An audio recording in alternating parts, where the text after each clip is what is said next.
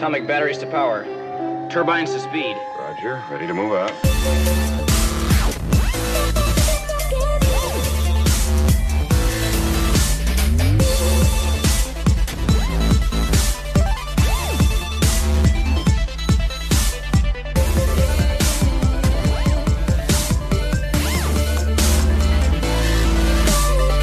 Hallo und willkommen zu einer neuen Episode Movie Gelantes. Hallo, Mein Name ist Michael Heide. mein Name ist Dennis Kautz. Und heilige Schnapszahl, Leute. Wenn man die Bonusepisoden auf Patreon nicht mitzählt, ist das heute der 66. Film, den wir in diesem Podcast besprechen. Yay! Bei der Zahl 66 denken Comicfans natürlich sofort an Adam West und Burt Ward. Was läge da näher als heute zum Abschluss unseres Klassikermonats den ersten Batman-Kinofilm der Geschichte zu besprechen? Oh ja. Geplant war der eigentlich als Pilotfilm für die Serie von William Dozier und Lorenzo Sample Jr. Der sollte aufwendig für das Kino produziert werden und dann hätte in den Kostümen und Kulissen der Filmproduktion die erste Staffel der Serie billig gedreht werden können. Wenn die Leute dann nach dem Film Blut geleckt hatten, hatte man sie direkt für die Serie an der Angel. Mehr Hype war damals nicht denkbar. Das ist ungefähr so, als würdest du, sagen wir mal, Scarlet Witch und Vision in gigantischen MCU-Blockbustern einführen, um ihnen dann eine eigene Serie auf Disney Plus zu geben. Wow. Dezenter Werbehinweis. Unsere Unterstützerinnen und Unterstützer auf Patreon können dort jetzt bereits unsere Rezension der ersten beiden WandaVision-Folgen hören. Wobei, zu dem Zeitpunkt, wo diese Folge hochgeladen wird, vermutlich auch schon die dritte WandaVision-Folge. Genau. 20th Century Fox war dieser Ansatz damals allerdings zu teuer und sie drehten den Plan einfach um. Und so fingen sie direkt mit der Serie an, weil sich dort der Sender ABC an den Kosten beteiligen musste, und dann drehten sie den Film einfach zwischen der ersten und zweiten Staffel in den Kulissen der Serie. Ja, und was für ein Film das war. Es gab neue Fahrzeuge und Ausrüstung für Batman, das Schicksal der Vereinten Nationen stand auf dem Spiel, und im Gegensatz zur Serie, wo die Schurkinnen und Schurken in der Regel jeweils eine ganze Doppelfolge für sich alleine hatten, bot der Film gleich vier Bösewichte auf einmal. Und bei allen war der legendäre Bill Finger maßgeblich an der Entstehung beteiligt gewesen. Da waren zum einen Joker und Catwoman, die ihr Debüt in unterschiedlichen Geschichten im selben Heft im Mai 1940 gegeben hatten, gerade mal ein Jahr nachdem Finger den Helden Batman erschaffen hatte, wie wir ihn heute kennen. Denn der jahrzehntelang als einziger Erfinder gelistete Bob Kane hatte sich den Charakter, für den er letztlich nur den Namen beigesteuert hatte, eigentlich ganz anders vorgestellt. Blond, mit einem roten Kostüm und einer Dominomaske, so wie The Phantom sie trägt, dazu ein festes Drachenfliegerkonstrukt am Rücken, undynamisch und weder ein besonders guter Detektiv noch ein Millionär mit einem Gürtel voller Gadgets. Ist daraus eigentlich äh, The Kite entstanden? Kite Man, Ja. Es, es geht so ein bisschen in die Richtung. Also, wobei Kite Man ist natürlich eine Charlie Brown Parodie. Okay. Weil bei Charlie Brown immer der Drachen im Baum hängen bleibt. Darum ist das Charles Brown. Also der Kite Man heißt so. Okay. Auch beim Joker wurde Bob Kane lange als Erfinder aufgeführt. Allerdings stammt der Charakter eigentlich von Bill Finger und Jerry Robinson. Inspiriert vom Stummfilm The Man Who Laughs von Professor Moriarty aus den Holmes-Geschichten und von einem Robinson-Design für den Joker eines Kartenspiels, wurde der Charakter schnell zum größten Widersacher des Dunklen Ritters und erfand sich immer wieder neu, um nah am Zeitgeist zu bleiben. In den 60ern war er die wahrscheinlich zahmste Version seiner selbst.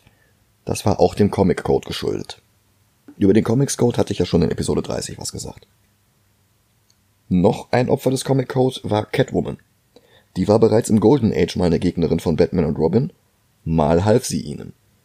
Als Mitte der 50er aus Angst vor mangelndem Jugendschutz besagter Comics Code eingeführt wurde, der neben anderen absurden Maßnahmen auch einschränkte, welche Rolle Frauen in Comics spielen durften, verschwand sie zwölf Jahre lang von der Bildfläche und wurde erst 1966 wieder ausgegraben, gerade rechtzeitig, damit William Dozier auf sie aufmerksam werden konnte und sie in Serie und Film benutzen konnte. Der dritte im Bunde war der Pinguin, der sein Comicdebüt 1941 gab, weil Bob Kane die Werbefigur der Menthol-Zigarettenmarke Cool so toll fand. Und das war ein Pinguin mit Zylinder und Monokel. Und auch hier war es Bill Finger, der die Hintergrundgeschichte erfand und einen Charakter aus dieser Karikatur machte. Vervollständigt wurde das Quartett im Film vom Riddler, der vor der Serie gerade mal drei Auftritte in den Comics gehabt hatte. Zwei im Jahr 1948, beide von seinen Erfindern Bill Finger und Dick Sprang, und dann erst wieder eine Geschichte in Batman 171, das war 1965, fast 20 Jahre später. Wow. Die allerdings William Dozier so sehr beeindruckt hatte, dass sie für die allerersten zwei Folgen der TV-Serie adaptiert wurde. Frank Gorshin spielte Edward Nigma unglaublich beeindruckend, ständig zwischen bedrohlich und manisch kichernd hin und her wechselnd, und heute ist der Riddler nicht mehr aus Gothams Verbrecherwelt wegzudenken. Das ist so, als würdest du einen vor 20 Jahren erfundenen und kurz darauf vergessenen Schurken heute für eine Story rauskamen. Zeiss oder sowas, keine Ahnung. Und ein Jahr später ist der dann wiederkehrender Gegner in der neuen Fernsehserie und dann auch noch eine der Antagonisten in einem Kinofilm. Und einer der coolsten Batman-Schurken. Ja. Ja. Aber gut, dann halt mal dein Anti-Haifisch-Spray bereit. Mach ich. Wir beginnen mit dem Film. Bis gleich. Bis gleich.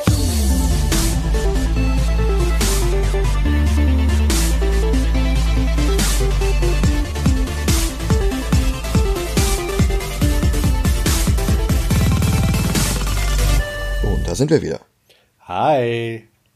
Okay, zuerst mal, ich habe ja in der Besprechung zu WandaVision von Konditionierung gesprochen und wie uns schon die Produktionsfirmenfanfaren auf die Filme einstimmen. Vor einem Batman-Film das 20th Century Fox Intro statt ein Warner-Logo zu sehen, ist völlig bizarr. Der eigentliche Film fängt an mit Widmungen an alle, die das Verbrechen bekämpfen und an alle, die gute Unterhaltung mögen.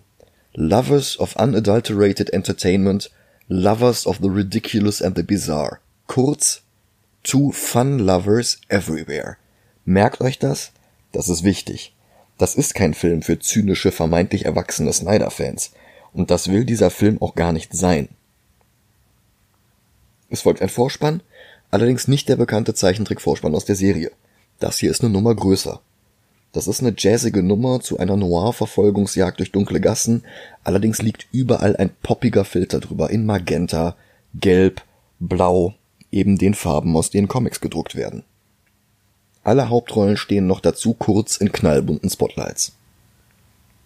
Und dann beginnt der Film. Eine anonyme Nachricht behauptet, eine Yacht sei in höchster Gefahr, und Bruce Wayne stürmt zusammen mit Dick Grayson zum Geheimgang in der Bibliothek. Zum ersten Mal sehen wir, dass sie beim Runterrutschen der Feuerwehrstange unterwegs einen Hebel umlegen, der eine Vorrichtung in Kraft setzt, die ihnen die Kostüme anzieht. In der Serie rutschen sie immer bloß oben in Zivil los und kommen unten kostümiert an, und offensichtlich haben sich damals irgendwelche Schlauberger beschwert, und statt ihnen eine Antwort zu geben, haben Dozier und Sample einfach nur diesen Hebel eingebaut und sonst gar nichts, quasi als filmisches stellt nicht so dumme Fragen. Ich find's geil. Ja. Sie fahren mit dem legendären George Barris Batmobil, basierend auf dem nie in Serie gegangenen Lincoln Futura, zum nächsten Flughafen und steigen dort in den Bat-Hubschrauber um. Wie gesagt, der Film hat ein paar neue Fahrzeuge eingeführt, die man später als Spielzeug kaufen konnte. Der Gedanke war eigentlich auch, dass die ganzen Sachen dann wieder in der zweiten und dritten Staffel der Serie benutzt werden, aber im Fall vom Hubschrauber war das einfach viel zu teuer. Dann lassen sie die Bettstrickleiter hinab, an der unten Bettstrickleiter steht, und Batman klettert herunter zur Yacht. Allerdings ist die gar nicht wirklich dort, sondern nur eine Luftspiegelung, und so landet er mit den Füßen im Wasser und nimmt direkt einen Gummihai mit. Und wir sind hier neun Jahre vor Spielbergs Weißem Hai und entsprechend sieht das Viech auch aus. Oh ja. Aber Batman ist auf jede Situation vorbereitet und so greift Robin zum Bett Anti-Haifisch-Spray und klettert zu Batman hinunter und der vertreibt den Raubfisch mit einer Ladung FCKW. Der Hai landet im Wasser und explodiert. Batman mutmaßt, dass er zuvor eine Seemine verschluckt haben muss, aber wir erfahren später, das war eine Falle vom Pinguin. Und Batman gibt eine Pressekonferenz im Polizeipräsidium. Bei den anwesenden Journalisten und Journalistinnen ist auch die russische Reporterin Kitanya Irenia Tatanya Kerenska Alisov. Die Anfangsbuchstaben dieses halben Telefonbuchs ergeben Kitka. Das ist übrigens ukrainisch für Katze.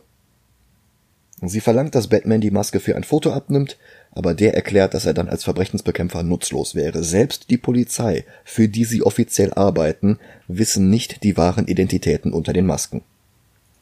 Die Pressekonferenz wird dann beendet und zusammen mit Commissioner Gordon und seiner rechten Hand, Chief O'Hara, spekulieren sie, wer hinter der verschwundenen Yacht stecken könnte. O'Hara war eine Figur, die für die Serie hinzuerfunden wurde, damit Gordon seinen eigenen Watson hat, dem er Exposition für das Publikum erklären kann, auch wenn Batman gerade nicht mit im Raum ist. O'Hara wurde später auch in den Comics eingeführt, bis ihn Jeff Loeb dann in Batman Dark Victory einfach umbrachte. Mehr zu Loeb, wenn wir den Zeichentrickfilm zu Batman Hush gucken. Gordon schaltet einen Fernseher ein, der Standbilder von Penguin, Joker, Riddler und Catwoman zeigt, weil diese vier Verbrecher gerade allesamt auf freiem Fuß sind. Diese Bilder hier sind Standbilder aus Szenen, die die vier extra für den Trailer des Films gedreht hatten. Batman, Robin, Gordon und O'Hara überlegen, ob womöglich mehrere der Supergangster zusammengearbeitet haben, und ihre Herleitung ist eine unfassbar dadaistische Impro-Show weil Batman von einem Hai angegriffen wurde und weil Pinguine Fische fressen, sehen sie das als den schlagenden Beweis, dass Cobblepot Teil des Kobbelkomplotts ist. Ja, natürlich. Weil er ist ein ja, Pinguin. selbstverständlich. Es kann mhm. nur er gewesen sein. Natürlich. Aus der einfachen Tatsache, dass es auch Katzenhaie gibt, was dieser Hai nicht war, leiten Sie ab, dass Catwoman zweifelsfrei mit an Bord ist. Natürlich, so muss es ja sein. Wenn dir das übrigens nicht stichhaltig genug ist, die englische Tonspur ist dann noch eine Spur wahnsinniger. Okay. But wait, it happened at sea. Sea for Catwoman. Was? Sea wie Ozean klingt ja. wie der Buchstabe C, C, wie Catwoman. Und oh. wow. Ich liebe diesen Film. Den explodierenden Hai assoziiert Batman mit dem Zirkus, womit sie beim Joker sind. Das war im Original The Shark was pulling my leg. Und diese Redewendung heißt im Englischen so viel wie an der Nase herumführen. Das ging im Deutschen natürlich nicht. Und weil wow. diese ganze Geschichte ein einziges Rätsel war, muss auch zwangsweise der Riddler mit involviert sein. Warum nicht direkt Clownfisch genommen? Das wäre besser für den Joker gewesen. Das Ganze funktioniert nur, weil sich die Welt dieses Films absolut nicht ernst nimmt. Dafür ist diese Welt dann aber auch wieder in sich schlüssig. Ja. Innerhalb dieser Welt, for fun lovers everywhere, ist das völlig logisch. Und niemand stellt es in Frage. Batman will diese Theorie aber erstmal überprüfen und er eilt mit Robin zur Batcave. Miss Kitka hingegen fährt mit einem Taxi zur alten Benbow Taverne, benannt nach der Kneipe am Anfang von Die Schatzinsel. Und da geht es ab. Leute prügeln sich, Leute knutschen sich, Leute tanzen. Kitka geht eine Treppe nach oben und wird von einem Handlanger in Piratencosplay mit Ahoi Catwoman begrüßt. Weißt du, wen ich da eigentlich gehofft hätte, aber leider falscher äh, DC-Held? Was denn? Mich erinnert die Bar irgendwie an äh, hier Superman. Da gibt's doch auch diese Bar mit, wie heißt der Typ? Ach, Bibbo. Ja. Aha. Ja. Ist natürlich ein paar Jahrzehnte früher. Bibbo kam, glaube ich, erst in den 80ern dazu. Ah, okay. Er begrüßt sie mit Ahoy Catwoman und sie ohrfeigt ihn dafür, dass er, ich zitiere, ihren wahren Namen benutzt hat. Denn Catwoman ist ihr wahrer Name. Klar, Kitka ist ein Pseudonym, aber der Name Selina Kyle fällt überhaupt nicht. Das wirkt zunächst albern, aber es ist auch eine Aussage über Catwomans Psyche. Die Superschurkin mit der Peitsche ist ihr wahres Selbst. Alles andere ist nur Fassade. Und genauso ist das auch bei den anderen drei Schurken in diesem Film. Und die trifft sie jetzt auf dem Dachboden. Und zusammen sind sie die United Underworld. Joker dessen Schauspieler Cesar Romero sich damals geweigert hatte, seinen ikonischen Schnurrbart abzurasieren, so dass einfach dick drüber geschminkt wurde. 1966 hat sich übrigens niemand beschwert, dass Batmans größter Schurke von einem Latino gespielt wurde.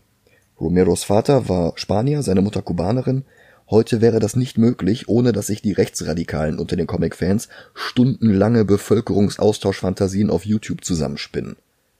Romero war fantastisch in der Rolle und Ende der Diskussion ja, es ist, es ist ja natürlich bestätigt, dass der Joker unbedingt Amerikaner sein muss oder kaukasisch oder sonst was. Weil das sieht man ja in den Batman-Comics, dass er eindeutig eine feste Herkunft hat. Hallo, der ist weiß. Ja, okay, der ist aber äh, weißer als weiß. Ja, aber du weißt, was ich meine, ne? Ja, klar, natürlich. So, wer sagt denn, dass er nicht äh, Russe ist? Wer sagt das? Oder äh, ja, Südamerikaner, haha, weil er wäre bei Romero. Aber wer, wer sagt denn, dass es nicht so ist? Wen stört Ja. das denn, wenn die Figur wenigstens so aussieht, wie sie aussehen soll? Ich kann ja sagen, wen stört. Rassisten. Ja. Der Pinguin wird gespielt von Burgess Meredith, der vorher vier verschiedene Rollen in der Twilight Zone gespielt hatte, darunter den einzigen Überlebenden einer Katastrophe, der endlich Zeit genug zum Lesen hat, und dann geht seine Brille kaputt. Eine der besten Folgen.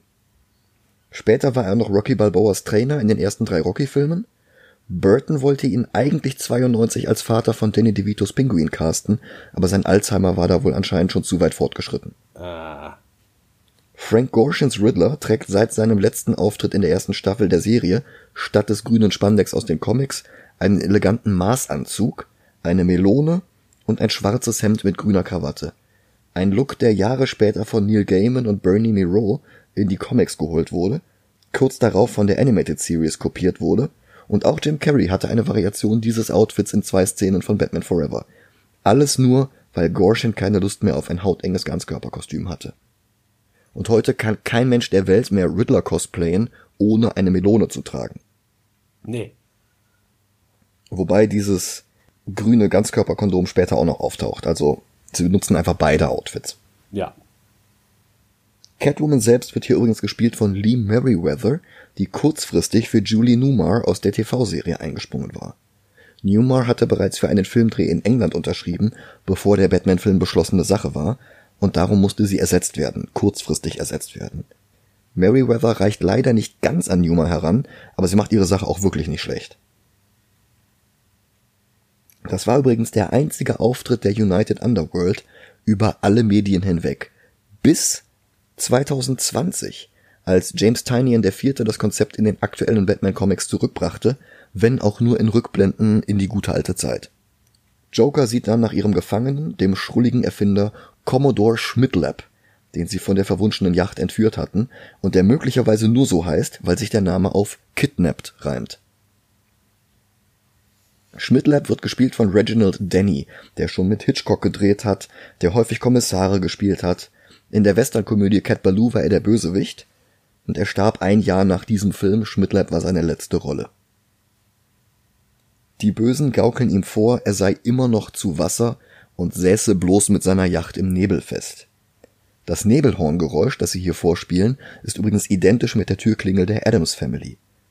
Aber die Serien von Batman und Familie Adams waren auch immer eng miteinander verwoben. John Aston und Carolyn Jones, also Gomez und Morticia, hatten beide in der zweiten Batman-Staffel als Bösewichte mitgespielt.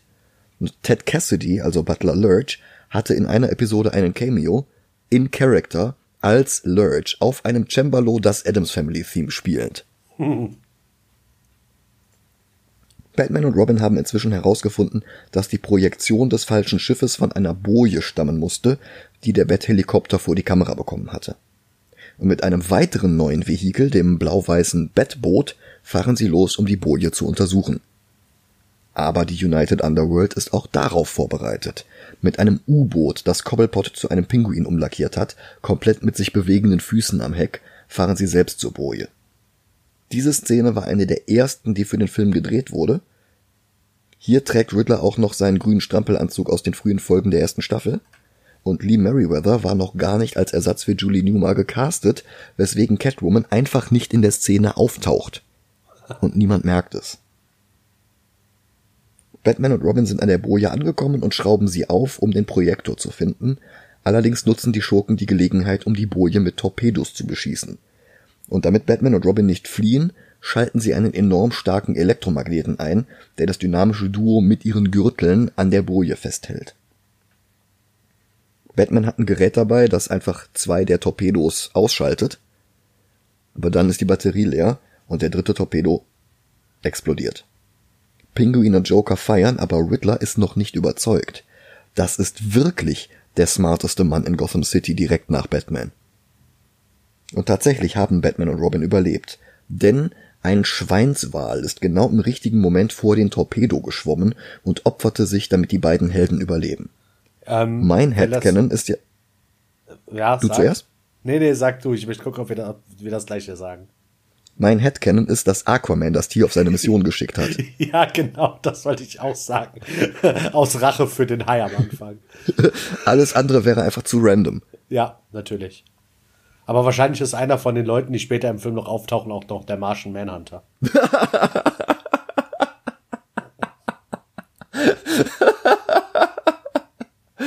Ach, hör auf, das ist jetzt wirklich im Snyder Cut drin, ne? Der ist jetzt tatsächlich im Snyder Cut der Martian Manhunter. Oh Gott. Ja, da freue ich mich auch schon drauf. Ja. Nicht. Batman ruft sofort beim Pentagon an, um herauszufinden, wie die Schurken an ein U-Boot gelangen konnten. Stellt sich heraus, der Navy Admiral ist der naivste Mensch der Welt. Der sitzt in seinem Büro neben einem Behälter mit Sondermüll und spielt gerade mit seiner von Linda Carpenter gespielten Sekretärin Flohhüpfen.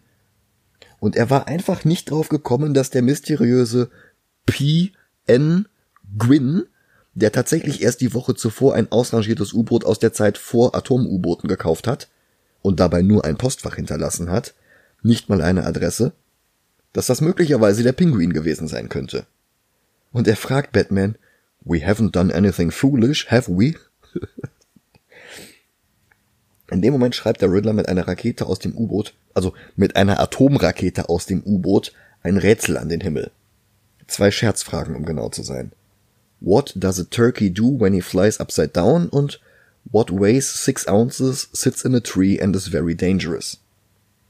Robin findet die sehr naheliegenden Lösungen. He gobbles up und a sparrow with a machine gun. Batman fügt beides zusammen und wer gobbles up Sparrows? Katzen natürlich. Kombiniert mit den Scherzfragen, die Riddler und Joker zusammen ausgeheckt haben müssen, und mit der Identität des U-Boot-Käufers, haben sie jetzt alle vier United Underworld-Mitglieder zusammen kombiniert und haben jetzt noch einmal Beweise mehr dafür. Damit nicht genug, zieht Batman auch noch Informationen aus der Anzahl seiner Widersacher. Um Gotham zu unterwerfen, würde es reichen, wenn sich zwei von ihnen zusammentun würden. Für die gesamten USA reichen drei. Aber um zu rechtfertigen, dass sich ganze vier Leute zu dieser Allianz zusammenfinden, müssen sie es schon auf die ganze Welt abgesehen haben. Natürlich. Und das haben sie auch. Genauer auf die United Nations. Noch genauer United World. So heißt das jedenfalls auf Erde 66. Vermutlich, um einen offensichtlicheren Kontrast zu United Underworld zu haben. Bloß, auch ihr letzter Versuch, Batman und Robin zu töten, scheiterte und der Riddler weiß, dass sie die beiden aus dem Weg räumen müssen, bevor sie mit ihrem eigentlichen Plan beginnen können. Denn der Riddler ist klug. Macht aber nichts. Auch dafür hat er sich schon was ausgedacht. Und manisch kichernd über die Brillanz seiner eigenen Idee erklärt er den drei anderen, dass sie all ihre individuellen Trümpfe gebündelt auf einmal ausspielen müssen. Eine Todesfalle des Jokers, die das dynamische Duo in einen von Pinguins explodierenden Oktopoden katapultiert, ausgelöst durch eines von Riddlers Rätseln, und Catwoman soll für diese Falle den Köder besorgen. Sie soll irgendeinen Millionär in die Falle locken, damit Batman und Robin versuchen, den zu befreien und damit ihr Schicksal besiegeln. Welcher Millionär das sein soll? Ted Cord. Wenn sie Ted Cord genommen hätten, dann hätte ihr Plan funktioniert. Ich weiß. Das ist der einzige Faktor, den Riddler nicht bedenken konnte. Das soll der Kopf der ekelhaft altruistischen Wayne Foundation sein. Bruce höchstpersönlich. Wenn sie Ted Cord genommen hätten, Oliver Queen, Lauren Jupiter, was auch immer, dann hätte das alles funktioniert, dann wäre der Plan aufgegangen. Mit Oliver Queen auch. Batman wäre mit Sicherheit hingekommen, um ihn zu befreien. Ja gut, das stimmt. Und wäre dann auf die Falle getreten und explodiert. Aber Riddler konnte nicht wissen, dass Batman Bruce Wayne ist. Und bei dem taucht Catwoman jetzt auch auf als Kitka. Angeblich, weil sie Rätsel auf Briefpapier der Wayne Foundation unter ihrer Tür gefunden hat. Und das ist eigentlich ein echt cleverer Plan. Grund für diesen Subplot ist übrigens, dass Adam West nur für den Filmdreh zugesagt hat, wenn er mehr Szenen als Bruce Wayne spielen darf. Und dementsprechend darf er das jetzt hier auch und lädt sie zum Essen ein. Für den Abend. Dann bittet er Alfred, die Dame rauszugeleiten, er selbst muss dringend in die Batcave und Robin diese Rätsel vorlesen. What is yellow and writes? A ballpoint banana. What people are always in a hurry? Rushing people. Und das klingt wie Russian people. Im Deutschen haben sie den Kugelschreiberteil weggelassen und nur eine Banane draus gemacht. Und das zweite Rätsel ist, was für eine Frau war als erste im Weltall eine Russin? Naja. Aber wir raten ja Filme und nicht ihre Übersetzung. Interessanter ist aber, was schlussfolgern die beiden aus der Kombination der beiden Rätsel? Robin schießt los. Eine Person aus Russland wird auf einer Bananenschale ausrutschen und sich das Genick brechen. Das heißt, jemand plant ein Attentat auf eine russische Person. Und Batman antwortet, präzise Robin, die einzige mögliche Folgerung. Das ist so gut. Das ist so gut. Oh ja. Und das ist so drollig, mit welchem Ernst West und Ward die absurdesten Quatschdialoge vortragen. Sie mutmaßen jetzt jedenfalls, dass Kitka irgendwie hinter die Pläne der United Underworld gekommen ist und nur deshalb hat Bruce sie zum Essen eingeladen, ganz ohne amoröse Hintergedanken, weswegen er beim Dinner auch keinen Wein trinkt, sondern Milch. Robin und Alfred sollen die beiden unauffällig verfolgen und beobachten, und das ist ein Filmfehler. Denn später sehen wir Robin als Robin, aber da ist kein Alfred. Am Steuer sitzt stattdessen ein völlig unbekannter Mann sieht aus wie ein Butler, aber mit einer Maske über den Augen. Und das ist absolut unmöglich, seine wahre Identität festzustellen. Das Einzige, was ich hier sagen kann, ist, Alfred kann es nicht sein, denn der trägt ja keine Maske. Nach dem Restaurant geht es für Bruce und Kitka noch in einen Club, wo die beiden tanzen. Und danach flirten die beiden so hart in einer Kutsche, dass Robin den Ton seines Abhörgerätes ausschaltet, wofür ihn Alfred lobt. Aber gleichzeitig wird es Robin auch langsam langweilig und er will den Plan beschleunigen. Er ruft Gordon an, damit Chief O'Hara das Bettsignal einschaltet. Seine Überlegung, wenn Riddler und die anderen es tatsächlich auf Miss Kitka abgesehen haben, dann hilft es vielleicht, wenn ihnen vorgespielt wird, Batman sei gerade am anderen Ende der Stadt auf dem Weg zum Präsidium. In der Kutsche sehen Catwoman und Bruce das Bettsignal und Bruce versteht sofort, dass es eine Finte von Robin ist, um die Verbrecher zu linken und er weiß sogar direkt, wie diese Finte aussieht. Und er gibt vor, einzuschlafen. Catwoman morst den anderen drei mit einem Funksender in Form einer Katze mit blinkenden Augen, dass sie Wayne im Sack hat. Und dann schlägt er vor, sie nach Hause zu bringen. Bei den Reaktionen der anderen drei Schurken hat Riddler wieder den Strampelanzug an ich vermute mal, das haben sie auch ganz am Anfang gedreht, so wie die U-Boot-Szene, weil es hier nur eine Reaktion auf Catwoman ist und Catwoman nicht mit in der Szene ist. Oben angekommen macht Kitka Bruce erstmal einen heißen Kakao. Robin schaltet die Kamera aus, auch wenn der mysteriöse maskierte Butler am Steuer des Batmobils das offenbar bedauerlich findet. Joker, Riddler, Pinguin und ein paar der Henge Pirates fliegen jetzt auf Raketenregenschirmen aus Pinguins Arsenal durch die Nacht. Riddler sieht durch ein Fernglas, das ein grünes Fragezeichen oben drauf geklebt hat. Also Riddler ist echt der Anti-Batman, weil der auch alles mit seinen Fragezeichen brandet.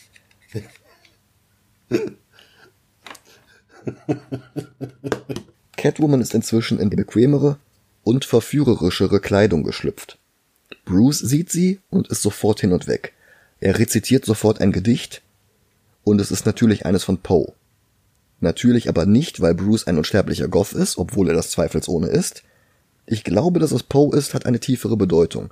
Denn Edgar Allan Poe ist der Erfinder des Kriminalromans. Und sein Auguste Dupin ist der erste fiktive Detektiv. Ich glaube, darum zitiert Batman hier Poe. Mhm. Bevor er sie dann küssen kann, geht die Balkontüre auf, von außen, und die Schurken kommen herein. Ein Kampf entbrennt, aber weil Bruce gerade in Zivil unterwegs ist, spart sich der Film die Pow Bang Biff Einblendungen. Sehr süß auch Miss Kitka, die im Geiste mitfiebert, wie eine Katze faucht und wie mit Krallen in die Luft schlägt, bevor ihr einfällt, dass sie gerade die Rolle der russischen Lois Lane spielt und sie singt etwas in sich zusammen. Und was ich nicht verstehe, ist, warum Joker und Pinguin in dieser Szene ebenfalls Masken über die Augen tragen. Robin, also wer erkennt der bitte nicht den Joker, bloß weil der noch eine rosa Maske über den Augen hat? Batman anscheinend. Robin und der maskierte Butler, der nicht Alfred ist, entscheiden sich, die Kamera vielleicht doch wieder anzumachen, aber zu spät. Das Penthouse ist bereits menschenleer, dafür sehen sie dann noch ein paar Regenschirme wegfliegen. Und sofort steht es in allen Zeitungen Bruce Wayne and Girl Companion kidnapped. Die Schurken sind mittlerweile ratlos. Obwohl sie den bewusstlosen Bruce Wayne gefangen halten, hat sich Batman bisher immer noch nicht blicken lassen. Wie kann das nur sein?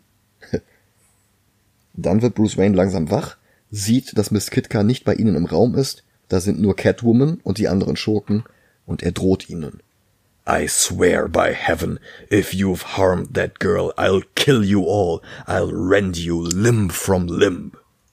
Und er verlangt sofort Miss Kitka zu sehen. Catwoman befiehlt ihm, die Augen zu verbinden, und sie führen ihn in einen anderen Raum, tun aber so, als hätten sie ihn durch ein el elendig langes Labyrinth geschleust.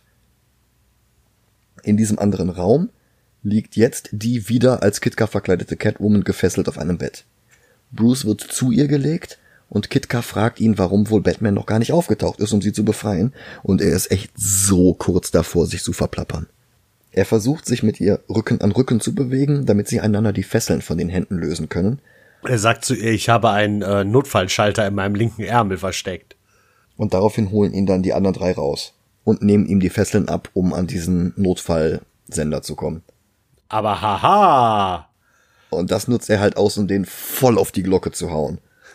Also das ist nicht der Versuch, seine Geheimidentität zu verschleiern. Und das ist auch nicht so eine Bud Spencer, Terence Hill Action. Der gibt echt alles. Also, wäre der nicht Amerikaner gewesen, Adam West hätte hervorragend als James Bond funktioniert. Oh ja. Und wieder ist er nicht als Batman gekleidet und wieder fehlen die eingeblendeten Onomatopoeia.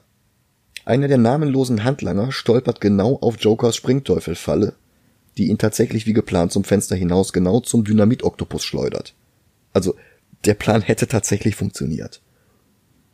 Im Verlauf des Kampfes versucht Bruce natürlich, die arme Miss KitKat zu befreien. Wir wissen alle, warum sie nicht da ist, aber er halt nicht. Und dann springt er aus dem Fenster und läuft zu Fuß nach Hause, wo er mit Dick gleich in die Batcave eilt, damit sie als Batman und Robin sofort wieder losfahren können. Die United Underworld sieht inzwischen Bruce Waynes Flucht als Anlass, ihren Stützpunkt über der Hafenkneipe aufzugeben, bevor die Polizei dort eintrifft. Vorher testen sie allerdings noch die Erfindung, die sie Schmidlab geklaut haben und für die sie ihn überhaupt erst entführt haben. Es ist eine Pistole, die auf einen Schlag sämtliche Feuchtigkeit aus ihrem Ziel extrahiert. Fünf Guinea Pigs, also Versuchskaninchen genannte Handlanger, mit GP1 bis GP5 auf den T-Shirts werden in Sekundenschnelle zu Staubhäufchen, die Catwoman dann zusammenfegen und in den Behälter füllen darf, weil der Pinguin antiquierte Ansichten über gegenderte Arbeitsteilung hat. Dann erreicht das dynamische Duo den Hafen und klettert die Wand hoch. Robin fragt sich, warum niemand die Verbrecher gemeldet hat, wenn die doch mehrmals täglich an diesem Ort ein- und ausgehen, aber Batman schiebt das darauf, dass hier ausschließlich Alkoholiker zu finden sind, die nicht mehr zwischen Realität und Delirium unterscheiden können. Wenn die da einen Joker sehen, dann denken die, die sind halt gerade im Suff. Sie erreichen das Fenster, aus dem Bruce zuvor geflohen war, sehen im Inneren aber nur noch eine Bombe mit funkensprühender Lunte. Batman schickt Robin instinktiv sofort außer Reichweite, dann eilt er in das Gebäude, um Miss KitKat zu retten. Sie ist natürlich nicht da, also klettert er jetzt mit der Bombe aus dem Fenster, um sie loszuwerden, aber da läuft gerade eine Marching Band vorbei. Batman läuft durch die Taverne nach draußen, aber wo auch immer er hinläuft, überall sind Unschuldige, die auf keinen Fall verletzt werden dürfen, weil dieser Film nicht von Zack Snyder ist. Selbst die Enten werden von ihm gerettet. Ja. Die Szene ist so übertrieben, dass man gar nicht anders kann, als zu lachen. Und sie gut zu finden. Ja. Hatte Batman eben noch dem kompletten Hafenviertel alkoholinduzierte Taugenichtigkeit unterstellt, wimmelt es jetzt hier nur so von Nonnen, Müttern mit Kinderwagen und immer, immer wieder diese Marching Band mit dieser leiernen Tuba. Batman hält die Bombe hoch über seinen Kopf und läuft panisch durch die Gegend. Er will sie ins Wasser schmeißen, aber sieh da, ein knutschendes Pärchen im Ruderboot. Er versucht's woanders und, wie gesagt, ein paar arme Enten. Batman kommentiert das trocken mit Some days you just can't get rid of a bomb. Ich sag's mal so, wenn jemand diesen Film oder auch die dazugehörige Serie nicht leiden kann, weil sie ihm nicht ernst genug ist, dann soll er mir mal beweisen, dass er an dieser wunderbaren Quatschsequenz keinen Spaß hat, bevor ich seinen Argumenten überhaupt zuhöre. Das ist nicht so wie Howard the Duck, wo der Film nicht, sich nicht entscheiden kann zwischen kinderfreundlichen Clownereien, zotigen Sexwitzen und monströsen Horrorgestalten. Und das ist auch nicht wie bei Superman 2, wo Richard Lesters Slapstick und Richard Donners epische Heldenfigur absolut inkompatibel sind. Die Welt von Batman hält die Welt in Atem, ist albern, aber sie funktioniert. Da ist alles aus einem Guss, da macht alles Spaß. Und es ist ja nicht so, als seien die Comics aus der Zeit nicht genauso gewesen. Dank des Comics Code hatten sie ja auch keine andere Wahl. Aber die haben halt aus der Not eine Tugend gemacht und den vorlagengetreuesten Batman-Film bis Mask of the Phantasm gedreht. Und vor allen Dingen kann man von Batmans Schlaumeier-Sprüchen und Adam Wests Tanzmoves halten, was man will. Aber da wurde der Kern von Batman getroffen, wie sonst nur bei Shoemaker. Tim Burtons Batman hätte die Bombe einem Schurken ans Bein gebunden und dann gegrinst. ja. Nolans, Nolans Entschuldigung. Das ist gut. Nolans Batman hätte den Riddler neben der Bombe an einen Tisch gebunden, hätte gesagt, ich werde dich nicht töten, aber ich muss dich auch nicht retten und hätte ihn dann mit der Bombe getötet. Und Zack Snyders Sny Batman hätte die Bombe selber gebaut und dahin geworfen. Genau das steht hier im Skript. Snyders Batman hätte die Bombe selbst von zu Hause mitgebracht. Ja. Ganz genau. Unterschreibe ich. Ja. Und dass sie Batman im Kern treffen, haben wir jetzt auch hier. Batman läuft links aus dem Bild, wir sehen und hören eine Explosion, dann läuft Robin panisch dorthin, sieht, dass Batman sich in letzter Sekunde hinter ein paar Metallrohren verschanzen konnte und wundert sich, dass Batman sein Leben aufs Spiel gesetzt hat, um das Gesindel in der Hafenbar zu retten. Und Batman antwortet, They may be drinkers, Robin, but they're also human beings and may be salvaged. Und das ist der letzte Teil, der der wichtige ist. Batman gibt niemanden auf, egal wie hoffnungslos der Fall auch aussehen mag. Er setzt sein eigenes Leben aufs Spiel, um andere Lebewesen zu retten, damit er sie später rehabilitieren kann. Oder weil es halt Enten sind. Und dieser Ehrenkodex lässt den Plot jetzt auch weiterlaufen. Ein sehr, sehr notdürftig als Commodore Schmidtlab maskierter Pinguin kommt jetzt ins Bild mit seinen Markenzeichen, Monokel, Zigarettenhalter und Regenschirm, angeblich auf der Suche nach der Polizei. Batman und Robin tauschen Blicke aus und sie sind ja nicht dumm. Sie sehen auf den ersten Blick durch diese wirklich erbärmliche Maske. Aber das ist Teil von Pinguins Plan. Batman und Robin haben vor, die Fingerabdrücke dieser Person, die ganz offensichtlich der Pinguin ist, mit ihrer Datenbank zu vergleichen, aber der falsche Schmidtlab hat seine Fingerspitzen mit Plastik überzogen. Und er schlägt jetzt vor, dass Batman und Robin ihn in die Batcave bringen, damit sie seine Retina mit der Pinguin-Retina, die sie dort in der Datenbank haben, vergleichen können. 1966, also Batman war echt fortschrittlich. Oh ja. Der falsche Schmidtlab ist sogar bereit, sich von Batmans Betäubungsspray anästhesieren zu lassen, damit er nicht den Weg zur Batcave sieht und vor allem, damit er keine Rückschlüsse aus dem Ort des Eingangs ziehen kann. Und der Pinguin hat Glück, dass sie ihn nicht betäuben, sofort demaskieren und zu Gordon bringen, als das Gas wirkt. Aber Batman will nicht einfach nur den Pinguin, Batman will sie alle. Außerdem sieht Batmans Ehrenkodex vielleicht die sehr, sehr unwahrscheinliche Möglichkeit, dass das doch der echte Schmidtlab sein könnte, als ausreichend aus, damit sie dem Mann seine Privatsphäre lassen. Also lässt er lieber den Pinguin nach seinen eigenen Bedingungen in die Batcave, als zu riskieren, dem unschuldigen Schmidtlab ein Haar zu krümmen. Wenn erst einmal Beweise in Form seiner Retina-Datenbank da sind, kann er ja immer noch dem Pinguin die Kippe aus der Fresse prügeln. Bevor es dazu kommt, bittet der Pinguin allerdings in der Batcave um ein Glas Wasser. Angeblich, weil er von dem Schlafgas einen trockenen Hals bekommen hat. Tatsächlich aber, weil er damit die dehydrierten Handlanger in seinen Hosentaschen wieder in lebende Personen zurückverwandeln kann. Und der Plan ist ja auch gar nicht schlecht. Allerdings gibt es zwei Probleme. Zum einen sind bloß fünf unbewaffnete Halunken ein bisschen wenig gegen Batman und Robin. Zum anderen hat der Trinkwasserspender in der Batcave einen nicht ganz ungefährlichen Hebel, der zwischen tatsächlichem Trinkwasser und schwerem Wasser für den Kernreaktor in der Batcave hin und her schaltet. Der Pinguin kommt dummerweise gegen den Schalter, sodass die Guinea-Pigs statt mit Wasser mit Deuteriumoxid rekonstituiert werden. Und danach reicht eine einfache Berührung, damit sie zu Antimaterie zerbröselt werden. Und ich vermute mal, die Waffenschmiede auf Quart geben ihnen jetzt gelbe Ringe. Ich muss sagen, was ich richtig krass finde, wie nah Batman das geht, was da passiert, dass die einfach quasi sich in Luft auflösen. Ja. Das ist so krass. Ja, wie gesagt, Batman gibt niemanden auf. Ja. Wenn es eine Möglichkeit gibt, dann versucht Batman auch die Leute zu rehabilitieren und wieder auf den Pfad des Guten zu bringen.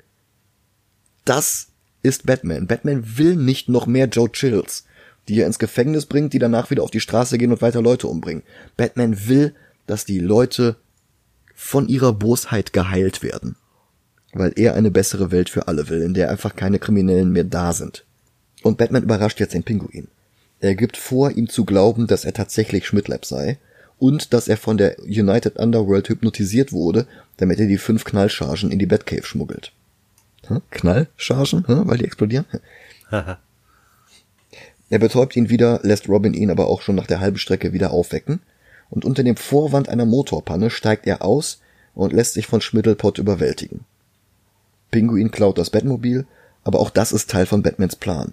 Er hatte hinter einem Busch am Straßenrand ein Motorrad mit abtrennbarem Beiwagen versteckt und Batman und Robin fahren damit jetzt erneut zum Flughafen, um mit dem Hubschrauber den Peilsender im Batmobil zu orten. Wenn sie Pinguin einfach festgenommen hätten, könnten sie jetzt nicht die anderen drei Schurken aufhalten. Die Welt von Batman 66 ist sehr albern. Aber was viele Leute missverstehen, dieser Batman ist nicht dumm. Der ist super intelligent in seiner Welt. Und das gleiche zählt für den Riddler. Und der kann jetzt nicht anders, als ihnen einen erneuten, als Rätsel verpackten Hinweis zu schicken. Das Problem ist nur, dass die Atomrakete, die die Nachricht an den Himmel schreiben soll, den Batcopter streift. Und Gorshens Reaktion, als er glaubt, Batman und Robin ausgeschaltet, aber nicht mit einem seiner Rätsel geschlagen zu haben, lässt sich noch am ehesten als Schock bezeichnen. Der ist völlig sprachlos, fassungslos, der kichert nicht mehr manisch. Das war nicht der Plan. Riddler wollte Batman nicht töten, er wollte nur beweisen, dass er klüger ist. Aber er soll noch weitere Möglichkeiten bekommen, Batman mental zu besiegen, denn der Batcopter stürzt zwar ab, landet aber auch genau in einem gigantischen Haufen Schaumstoff, der neben dem Gotham City Messecenter aufgetürmt war, weil gerade die internationale Schaumstoffmesse zu Gast ist. Von dort aus lesen sie dann die neuen. Ich will da auch hin, kommst du mit? oh ja, Hüpfburg spielen, ja. Sie steigen aus dem Hubschrauber aus und lesen die neuen Rätsel am Himmel. Was fliegt weiß hoch und kommt gelb und weiß wieder runter? Natürlich ein Ei. Und wie teilt man 16 Äpfel zwischen 17 Leuten? Also in der Übersetzung zumindest. Im Original sind es 17 Äpfel und 16 Leute, also genau umgekehrt, was deutlich einfacher zu bewerkstelligen wäre. Also die Antwort ist aber so oder so Apfelmus. Und es folgt eine weitere völlig irre Assoziationskette und Batman und Robin lesen das Ei als Behälter der Hoffnung, das Apfelmus als Vereinigung individueller Objekte zu einem homogenen Ganzen und sie kommen dahinter, was das Ziel der Gauner ist, das Gebäude der United World. Das Krasse ist, dass Riddler das auch wirklich so gemeint hatte. Batman und Robin eilen dorthin, nicht mit dem defekten Hubschrauber und auch nicht mit dem Taxi, was zur Rush Hour einfach zu lange dauern würde. Nein, sie laufen zu Fuß. Also sie laufen auf der Stelle vor einer sehr billigen Rückprojektion, aber naja, 66 halt. Schneller als ein U-Boot sind sie allerdings nicht, und so kommt der Pinguin zuerst an. Er betäubt alle Wachen mit seinem Gasschirm und lässt dann die anderen drei rein.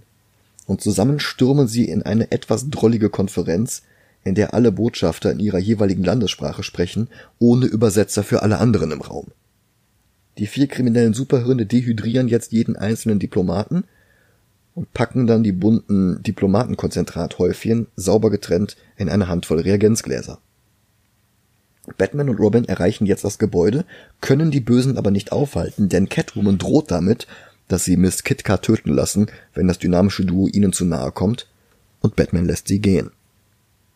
Er kombiniert aber auch, dass sie mit einem U-Boot geflohen sein müssen, also nehmen sie mit dem Batboat die Verfolgung auf.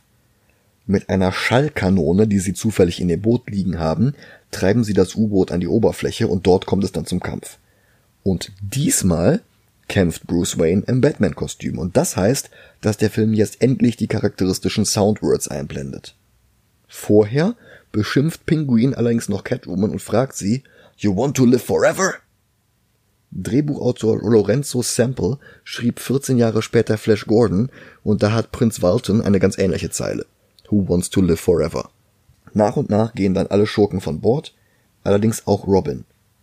Und schließlich auch Batman selbst. Und Catwoman steht als einzige auf dem Dach des U-Bootes und sie flieht ins Innere, stolpert dann aber und verliert ihre Maske. Batman kommt dazu gestürmt, erkennt sie wieder und es bricht ihm das Herz. Ja. Also das Wasser, das er von seinem unfreiwilligen Bad noch im Gesicht hat, sieht aus wie Tränen. Und der ist echt am Boden zerstört. Immerhin, sie haben die Reagenzgläser mit den dehydrierten Diplomaten gerettet, zumindest bis der trottelige echte Schmidtlab stolpert, alles zu Boden geht und zerbricht und Schmidtlab dann auch noch niest. Gut, dass ein Gerät zum Separieren der einzelnen Staubpartikel in der Batcave steht. Kann man ja immer brauchen. Ja, natürlich. Und sie schaffen es, die konzentrierten United World Mitglieder wieder zu hydrieren mit regulärem Wasser und sie streiten einfach weiter wie zuvor. Die haben gar nicht gemerkt, was da passiert ist. Wobei, nicht ganz wie zuvor, jeder von ihnen spricht jetzt eine andere Sprache. Und auch die anderen persönlichen Eigenheiten hat es durcheinandergewirbelt. Der Russe im Körper des Engländers haut zum Beispiel wie Khrushchev mit dem Schuh auf den Tisch. Das ist halt Apfelmus. Peinlich berührt seilen sich Batman und Robin aus dem Fenster ab. Ende. Der Schlüssel zum Verstehen dieses Films ist, dass er ab sechs Jahren freigegeben wurde, und darum ist alles an diesem Film kindgerecht. Denn 1966 war Batman ein Charakter für Kinder. Und die Comics wären heute um einiges erfolgreicher, wenn sie immer noch auch für Kinder wären. Der Schurkenplan funktioniert mit kindlicher Logik. Alle Pläne in diesem Film funktionieren mit kindlicher Logik. Die Rätsel des Riddlers sind Scherzfragen für Kinder. Das Date zwischen Bruce und Catwoman ist ein Date, wie Kinder es sich vorstellen, komplett mit einem milchtrinkenden Bruce Wayne. Die Kämpfe sind kindgerecht, die Effekte sind kindgerecht. Und wo es zu aufregend werden könnte, folgt sofort ein lustiger Spruch. Ja. Es ist ja nicht so, als ob Dozier und Sample versucht hätten, die Comics als einen düsteren erwachsenen Film zu adaptieren und aus reiner Dummheit versehentlich einen ernst dreinblickend lustige Karlauer verzapfenden Batman draus gemacht haben. Das war ja kein Unfall. Die wussten sehr wohl, was sie taten. Und wie gesagt, die Comics damals waren ja auch nicht seriöser. Sogar Dick Graysons Tante Harriet, die in diesem Film zweimal kurz auftaucht, aber beide Male kein einziges Wort spricht, hatte ihr Debüt einige Zeit zuvor in den Comics gegeben, nicht in der Serie. Leute machen oft den Fehler, unterhaltsam und bunt mit schlecht gleichzusetzen. Siehe auch der wirtschaftlich völlig floppende Speed Racer oder eben die beiden Schumacher Batman Filme, mit denen Batman 66 übrigens absolut vergleichbar ist. Ja. Der ist nämlich ebenfalls sehr viel besser als sein Ruf. Nicht fehlerfrei, denn absurd unglaubwürdige Deus Ex Machina Twists wie die Schweinswale oder die Schaumstoffmesse überspannen den Bogen dann doch ein bisschen zu sehr. Aber der Film ist gut.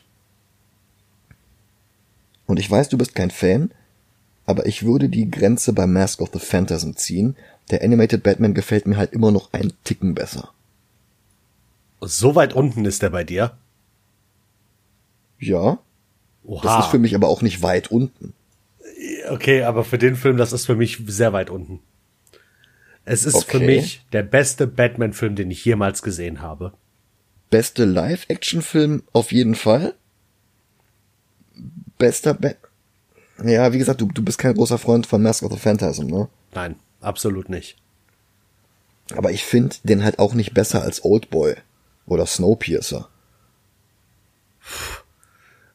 Soll ich dir sagen, auf welchem Platz er bei mir wäre? Sag mal, Acht. über American Splendor? Ja. Wenn, wenn die Batman-Filme, also ich, ich sag jetzt mal, ab dem vierten, also ab hier Batman und äh, Robin, Mhm. wenn, ab da die Batman-Filme wieder so gewesen wären wie Batman 66, wäre das DCEU erfolgreicher als das MCU. Ich würde das DCEU auf jeden Fall besser finden. Aber ich glaube nicht, dass es erfolgreicher wäre. Weil den Leuten heute immer noch peinlich ist, dass sie Batman mal lustig fanden. Ja, aber wenn sich das nie geändert hätte. Ich glaube, der Zug war schon mit Burton abgefahren. Ah. Burton, der Film, wo Pantomimen die Straße stürmen, Joker irgendwelche Leute mit einer Schreibfeder umbringt und dann später in einem Museum zu Prince tanzt. Das ist der Ja. Film, den alle dafür loben, dass Batman jetzt endlich nicht mehr so kindlich albern wie 66 ist. Also, Und ich verstehe es nicht. um es nochmal zu erklären, was Superman äh, hier 78 für Superman ist, ist für mich Batman 66 für Batman.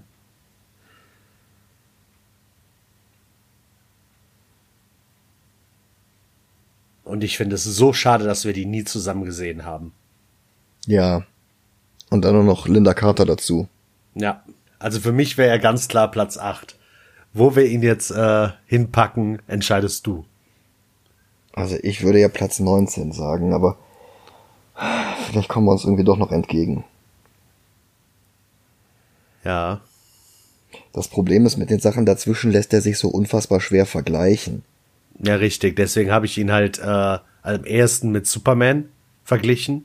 Ja. Aber ich finde Captain America dann doch noch eine Ecke knuspriger. Mein Problem ist halt, ich, ich sehe Batman 66 nicht über Oldboy. Okay. Oldboy macht visuelle Spielereien besser als Batmans Soundwords. Also hier dieses, er nimmt den Hammer, du siehst dann diese gestrichelte Linie zu dem Kopf von dem Typen und sowas. Oldboy ist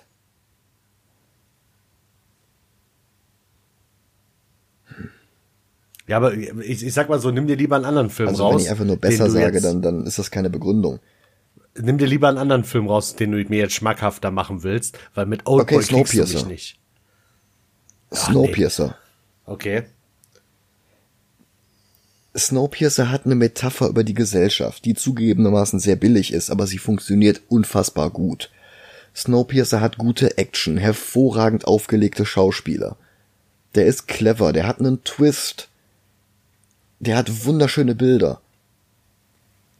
Batman 66 kommt da nicht ran in keiner dieser Kategorien. Wie wir ja schon mehrmals festgestellt haben, ich entscheide ja, wie viel Spaß mir ein Film gemacht hat. Ja, verstehe. Und, und wer den Podcast jetzt schon hört, weiß, wie sehr ich Comedy hasse. ja. Ich finde bei Batman 66 finde ich's geil, ja. weil es halt nicht ein ich meine, sag mir eine Szene in dem Film, die wirklich ernst ist.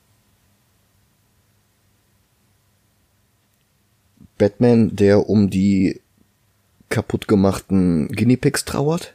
Ja gut, das Und ja. Batman, der am Ende sieht, dass Catwoman Miss Kitka war. Ja, ja, klar, die, die beiden Sachen ja, aber so äh, irgendwas wirklich krasses hat der Film halt nicht. Und deswegen finde ich, passt die Comedy, passt Comedy da. Weil der Film sich halt selber nicht so ernst nimmt. Ja. Und deshalb, weil mir die Comedy in dem Film gefallen hat, würde ich den halt gerne höher sehen. Dann sagen wir unter Iron Man 3. Über Blade. Weil Spider-Man von Sam Raimi ist auch viel, also sehr über, über weite Teile so albern wie das hier, aber nicht so gut. Ja. Und Raimi verschluckt sich auch so ein bisschen an diesem Kontrast zwischen ernsthaftem Film und Quatsch. Ja. Batman ist nur Quatsch und da hast du nicht so einen schlechten Kontrast, an dem der Film zerbricht. Also von daher über Spider-Man ja. Und über Blade kann man ihn eigentlich auch setzen, aber Iron Man 3 finde ich besser. Ja, ist okay. Ist vollkommen in Ordnung. Batman the Movie 1966 auf Platz 11. Batman hält die Welt in Atem. Ja. Das ist echt eine Hausnummer. Ich finde den halt gut. Ich finde den richtig gut. Ich finde den auch richtig gut, aber das Ding mit unserer Liste ist, wir haben bis in die 40er rein gute Filme. Ja. Also Nausicaa ist auf 44 und der Film ist nicht schlecht. Ja, eben. Also doch, ja, eigentlich schon für mich. Aber ja, ich verstehe, was du meinst. Also, wir haben, wir haben Persepolis auf der 26. Wir haben Tintin auf 29, Ghost World auf 31, Rocketeer 32. Das sind alles gute Filme. Ja. Und dieses Jahr holen wir ein bisschen mit den schlechten auf. Aber ich sag mal, guck mal, wir haben auf 49 Superman 3 und selbst der Film ist nicht 100% scheiße. also jetzt auf 50, aber ich weiß, was du meinst. Ja. Ja. Also Superman 3 lebt aber auch eigentlich nur von dieser einen Szene, wo Superman unter dem Einfluss von diesem Kryptonit böse wird. Und was Christopher Reeve dafür eine Performance gibt. Ja, und der Kampf gegen sich selber. Dann dieser Kampf gegen sich selber, genau. Davon lebt halt Superman 3. Alles davor und danach ist halt Batman 66 in schlecht. Ja. Aber wie gesagt, wir müssen auch mal wieder ein paar schlechte Filme gucken, um unsere Liste ins Gleichgewicht zu bringen. Und ich habe ihn noch nicht gesehen, aber ich vermute mal, der Film, den wir nächste Woche sehen, wird auch eher unten landen als oben. Was gucken wir? Werner 2.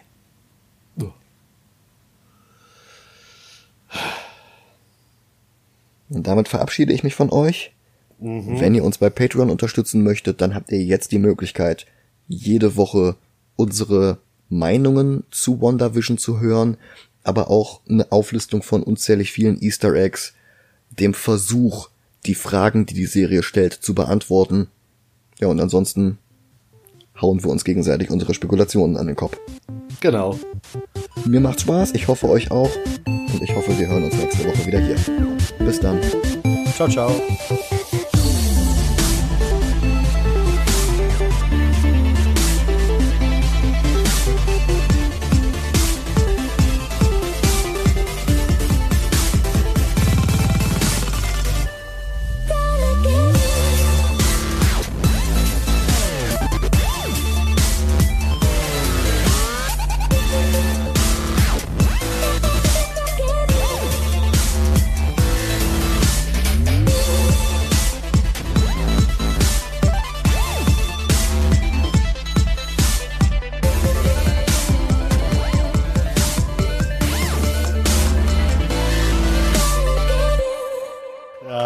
Der Riddler. Ah, nee, Entschuldigung, Entschuldigung, äh, nicht Riddler. Ich meine natürlich den, ähm, ach, wie heißt der im Deutschen? Rätselknacker. Genau, Rätselknacker. Was absurd ist, weil er die Rätsel ja nicht knackt, sondern stellt. Der Rätsler wäre besser gewesen. Wieso über, übernehmen die nicht einfach Riddler? Es ist, Ja, ach egal. ich meine, die haben ja den Joker auch nicht der Witzemacher genannt. Ähm, Nein, sag Nee. es. Okay. nee, ich, ich glaube, das haben sie selbst in der Serie nicht gemacht. Aber ich bin mir jetzt auch nicht mehr sicher. Ich habe die Serie ewig nicht mehr auf Deutsch gesehen. Zum Glück heißt Pinguin im Deutschen auch Pinguin. Ja. Ja, da kannst du auch nicht viel falsch machen. Also, Ja, eben. Catwoman ist inzwischen in bequemere, also das Katzenvibe. genau. Das Katzenvibe ist inzwischen in bequemere und verführerischere,